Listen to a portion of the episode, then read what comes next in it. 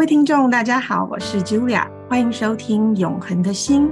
呃，幸运大师将美好的姻缘留给世间，伴随在我们的身边。相信每个人都跟幸运大师有满满的故事，许多的姻缘。那今天很荣幸呢，我们邀请到了佛光山的慧平法师来跟我们聊聊。呃，师傅可以跟我们的听众先打个招呼。哎，这个所有的听众朋友，大家好，主持人 Julia 你好。好久不见，慧平法师哦，很开心能够在线上又跟您相见。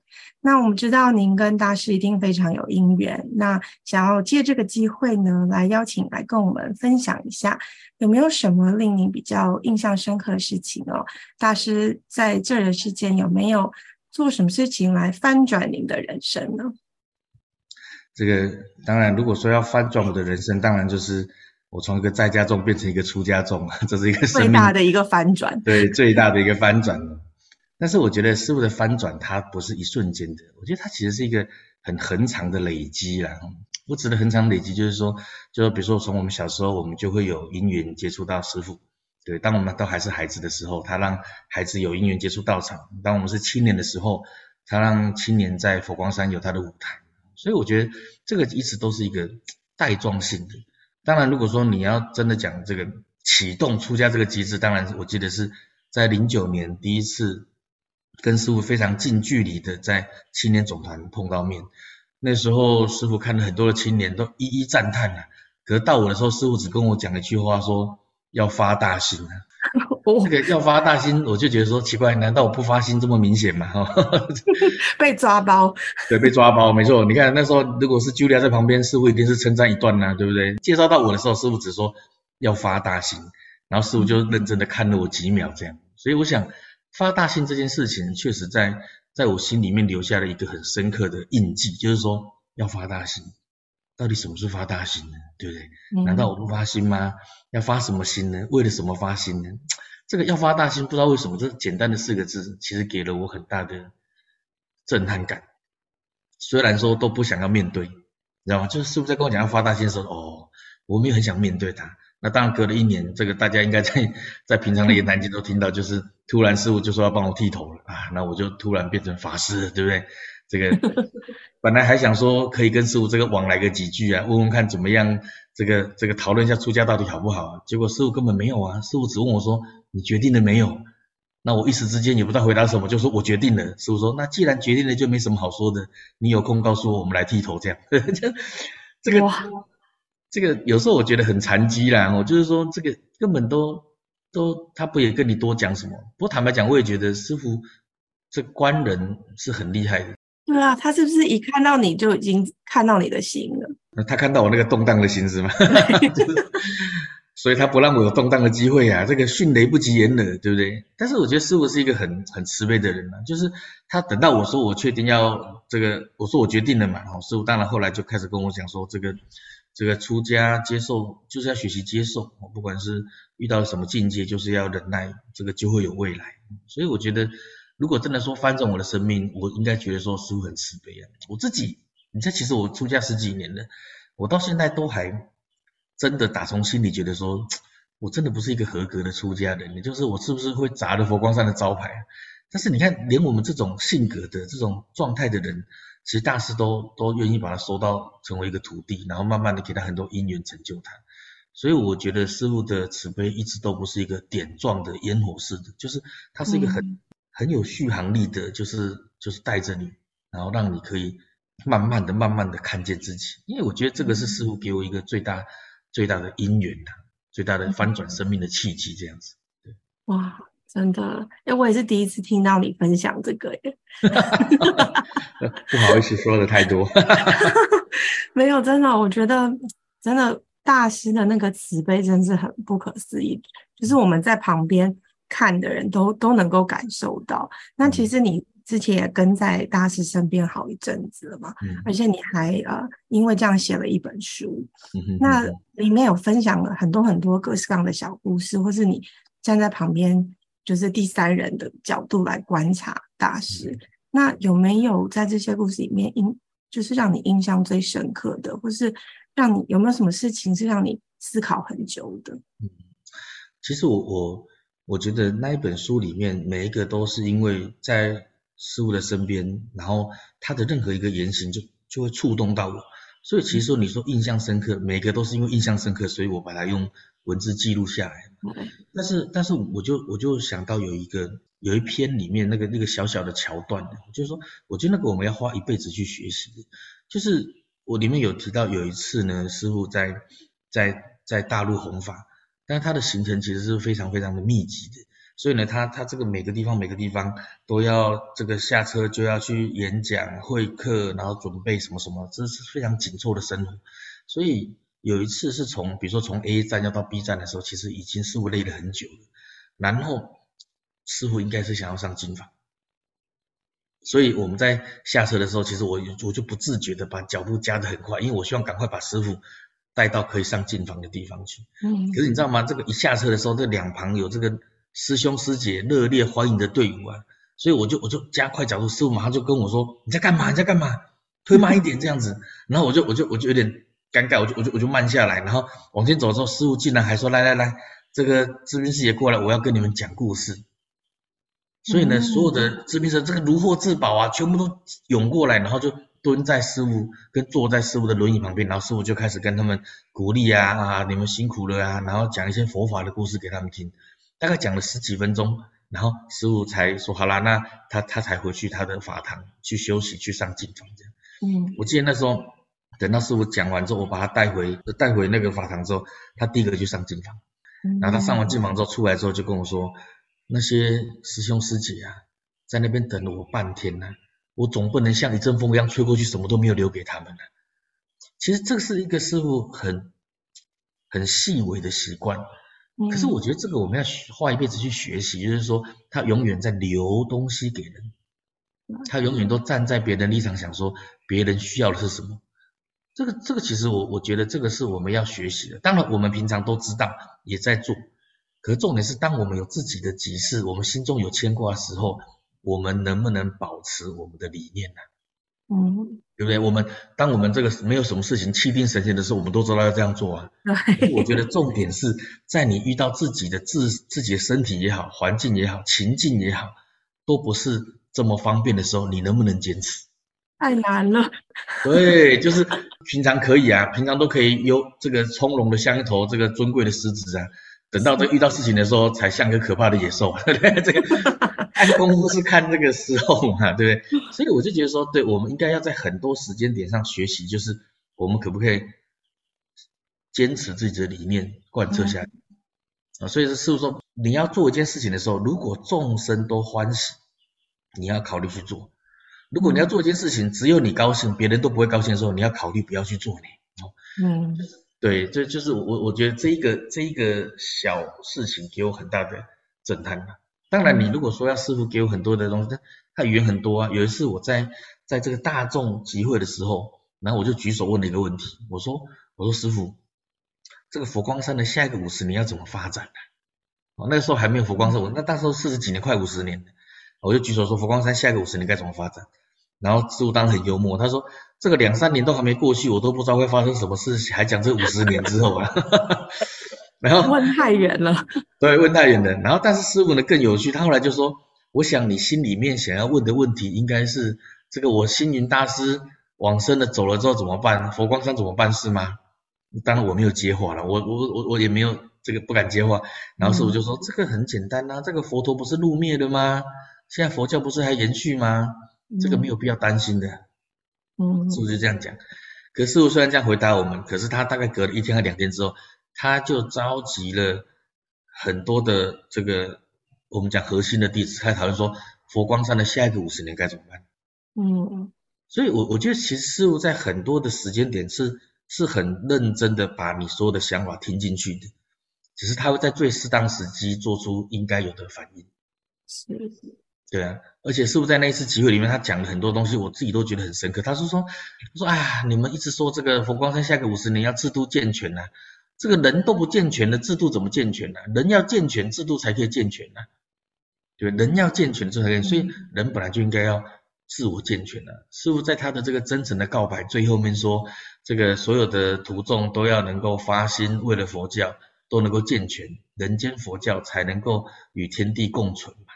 嗯，对，所以我就觉得啊，这个自我健全很重要。但是我讲个关键字，我觉得不错。他说佛光山的下一个五十年要干嘛呢？要慈悲跟勇敢。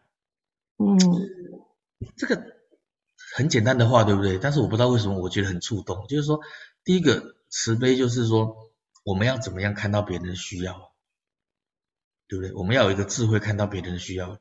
可是重点来，勇敢就是说，你觉得是对的。可是这个局势不是这样，你有没有办法去承担，或是勇于去扭转这样的局势？哦，我觉得这个可能是这个勇敢这两个字对我来讲就是一个很大的学习了。对，所以所以我觉得师傅对我们未来的一些展望，或者是未来的一些发展，他都在一些很小的地方给我们提点的。但是我们到底有没有听进去啊？很多时候我们对自己是叫怎么样，信心不够。嗯，就是我可以这样做吗？有时候不见得是有不做，对，会害怕呀。就是你会很担心，说你为了要佛光山好这样做，结果搞到最后，其实你这样会害到佛光山。嗯，就是我认为每个人，我们讲我执易除，法执难除，大家想要做的事情都都是为了佛光山好，但是怎么做，每个人经验值不一样嘛。对，所以所以你不知道哪个才对啊，都会很容易。对，很容易胆怯这样。然后我我有一次就我就想到有一个很小的师傅跟我互动的桥段，其实他给我很大的鼓励，就是就师傅动刀了后了好几年。然后有一次呢，我就在传灯楼一楼就就就是遇到师傅这样嘛。然后那个旁边是就啊跟师傅一起跑香，所以我们又走了一段路。然后就在跑香走走走走的时候，突然师傅啊，我在师傅的后面，师傅就把右手伸起来，伸到后面来，就然后我就赶快去跟他握手，就是师傅不知道为什么师傅突然就。把手往后伸，要跟我握手，这样通常不是都在他前面吗？他突然就伸手给我，这样我就赶快握着他的手，然后他就说：“慧平啊，你要知道诶，这个我从过去到现在到未来，我一直都很喜欢你，这个我不是随便说的诶，你要懂诶，你要听得懂诶，这样，这个我当下当然是觉得很很开心呐吼，但是我也不知道该说什么，然后。只是，只是你说现在现在这个时间点，我回想到这一个很小的桥段呢，我觉得他其实给我很大的信心。嗯，就说其实我们每个人跟师傅相处，我相信师傅是喜欢每一个人的。嗯，其实你你今天就聊过去，师傅一定会很真诚的告诉你，他是很喜欢你的，因为他对每个人都是欢喜嘛，对不对？可是师傅在那个当下伸手，然后跟我讲这句话的时候。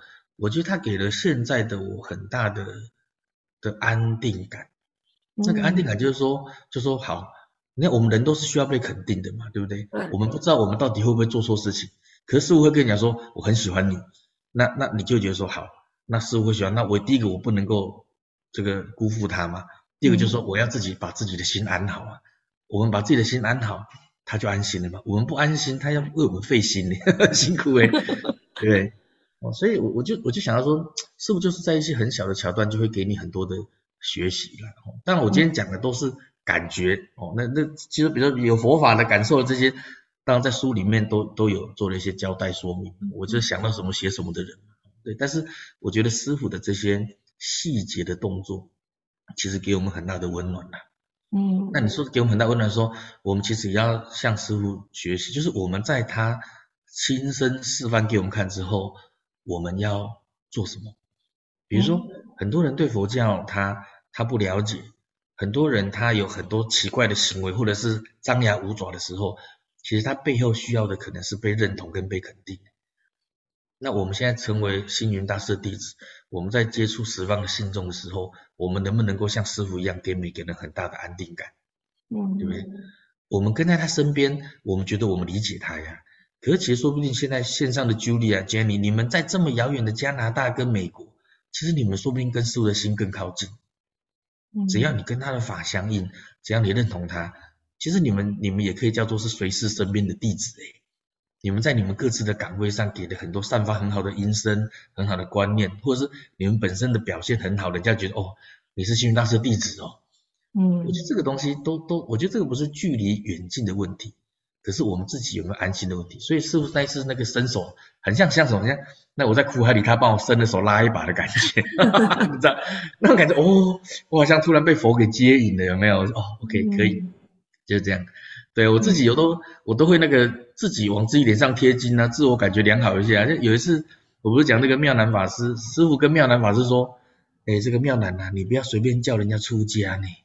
这个你叫人家出家了的话呢，你是要负责人家一辈子，呃，负责人家到成佛为止的。我听了之后觉得我大赚，因为当初师傅叫我出家，对不对？所以师傅应该会负责到我成佛吧，成佛保证版。我，好开心哦！对啊，啊，那我那是赚到了呢。哦，对啊，对啊。那个有一次有一个徒众跟师傅说，师傅就因为他很感动嘛，师傅我要生生世世做你的弟子。那师傅超级淡定的，师傅跟他说。我可以生生世世做你的师傅啊，但是你做得到生生世世做我的弟子吗？哎呦，我这我在旁边很震撼呢。就是说，我们有时候年，尤其年轻人呐，我们这种年轻一辈的，有时候在情境下很感动，发了一个很大的心，可叫露水道心呐。嗯，我那一时感动，啪落地，好像选举动算的感觉，对不对？对，然后。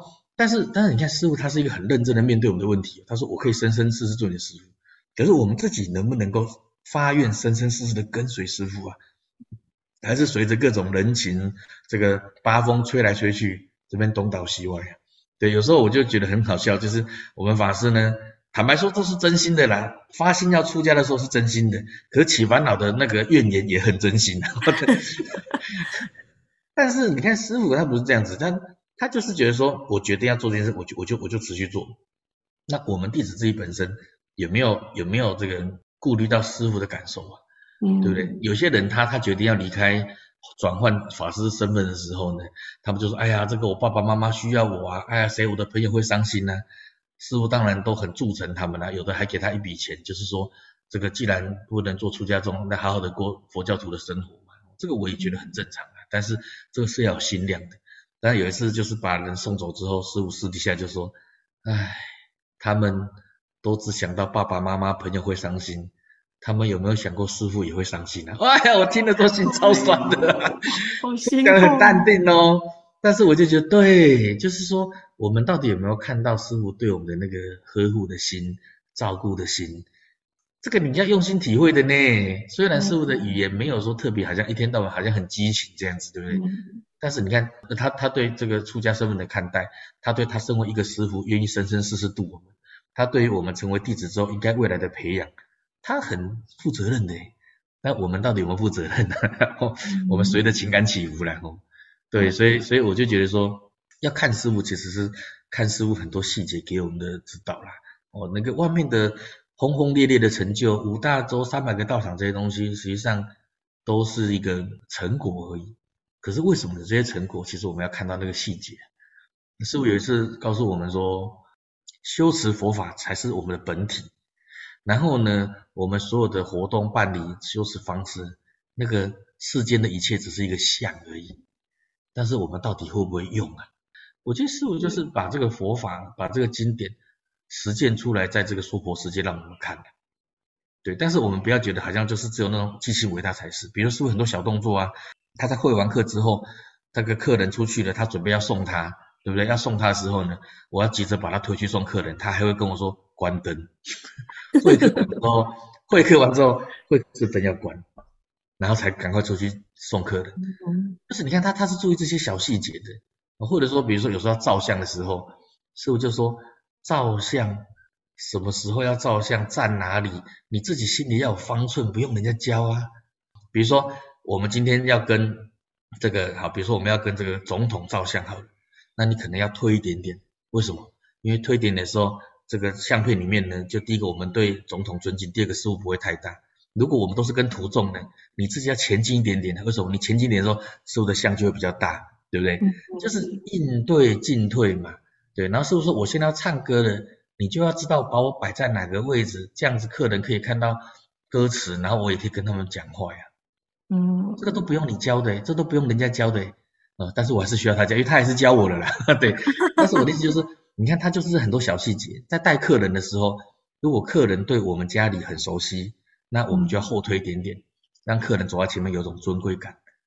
客人是第一次来，不知道路，你不能让他走前面，这样他会很慌张啊，因为他不知道去哪里，所以你要再比他前进一点点，但是转头又可以跟他讲到话。嗯，其实这些都是很小的事情，可是我我我把这个讲出来，就是说我希望大家可以了解，幸运大师的成功，他不是说突然放个烟火就到了，他在很多的小细节的累积，成就了今天的一个大师啊。嗯，对啊，所以我想这个这个是可能是大家平常比较没有机会感受到或看到的哦，所以就就把这个提出来跟大家分享这样子。我觉得好意犹未尽诶，就是好希望你可以继续跟我们分享更多的故事，要不然最后再请师傅再分享最后一个好不好？可以啊，就是说这个谈一谈师傅的勇气好了啦，谈一谈师傅的勇气。其实其实你知道，师傅在为了佛教，他他其实有很多地方，就我觉得他的心脏很大颗。比如说他会他会觉得戒律要改革，他会觉得佛教应该要。制度上要要这个砍掉重练，他会觉得这个怎么说？他很多想法这样。当然，我觉得师傅是一个他说他敢说的东西，他应该讲他就讲。所以他他其实，在比如说在台湾的这个媒体报纸上，有时候其实是会遇到很多负面的新闻。嗯，那负面当然是我觉得有抹黑，有各种因缘这样。有一次就有一个报道是负面的。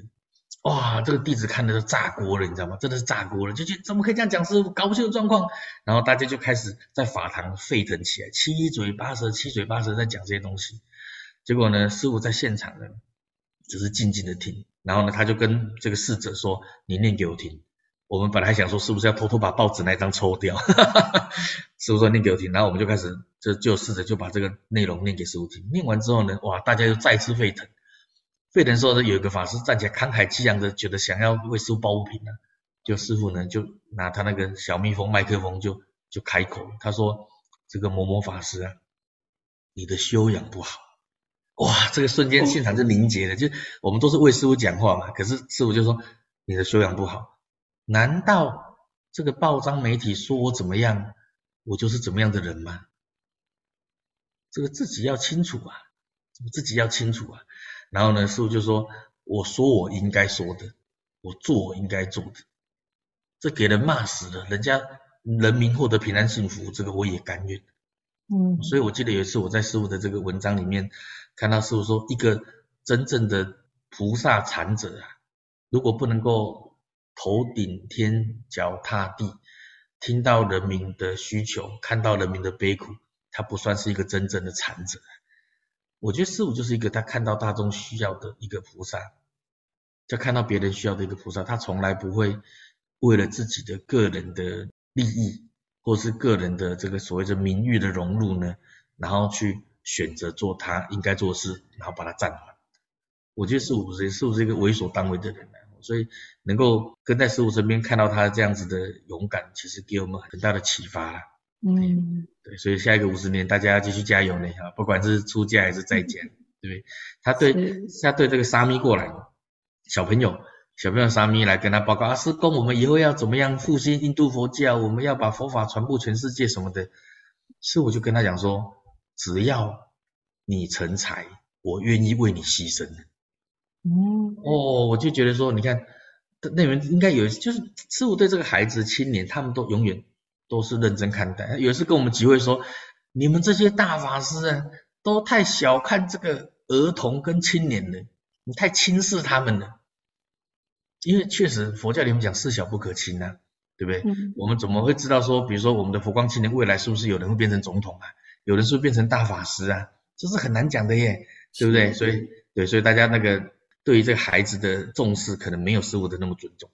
师傅对孩子真的是非常的的用心，这样子，包含那个他有时候他他看到一些这个优秀的年轻人呢，他都私底下找旁边的侍者拿一点这个，比如说哎有有这个拿一点奖励金啊，或者是或拿一点这个哎送他一只手机啊什么，然后都给他，当然里面一定会放一个师傅的法宝在里面，我觉得师傅就是给人姻缘，但这些东西我们都平常都不会看到，他不是公开颁奖，嗯，他就私底下觉得他有需要，就托人拿给他，就托人拿给他。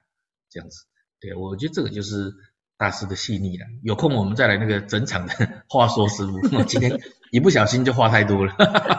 没有，今天真的非常谢谢慧平法师，然后让我们看到真的是不不同面向的大师。那我相信大家如果很思念大师的话，也可以去翻翻这个慧平法师之前写这本书，里面有非常多的小故事啊，大家可以细细的去品尝。那今天非常感谢大家收听《永恒的心》，那我们还有更多星云大师的故事要继续跟大家分享，期待下次再见，拜拜。心怀度众慈悲愿，身似法海不系舟。问世一生何所求？平安幸福照五洲。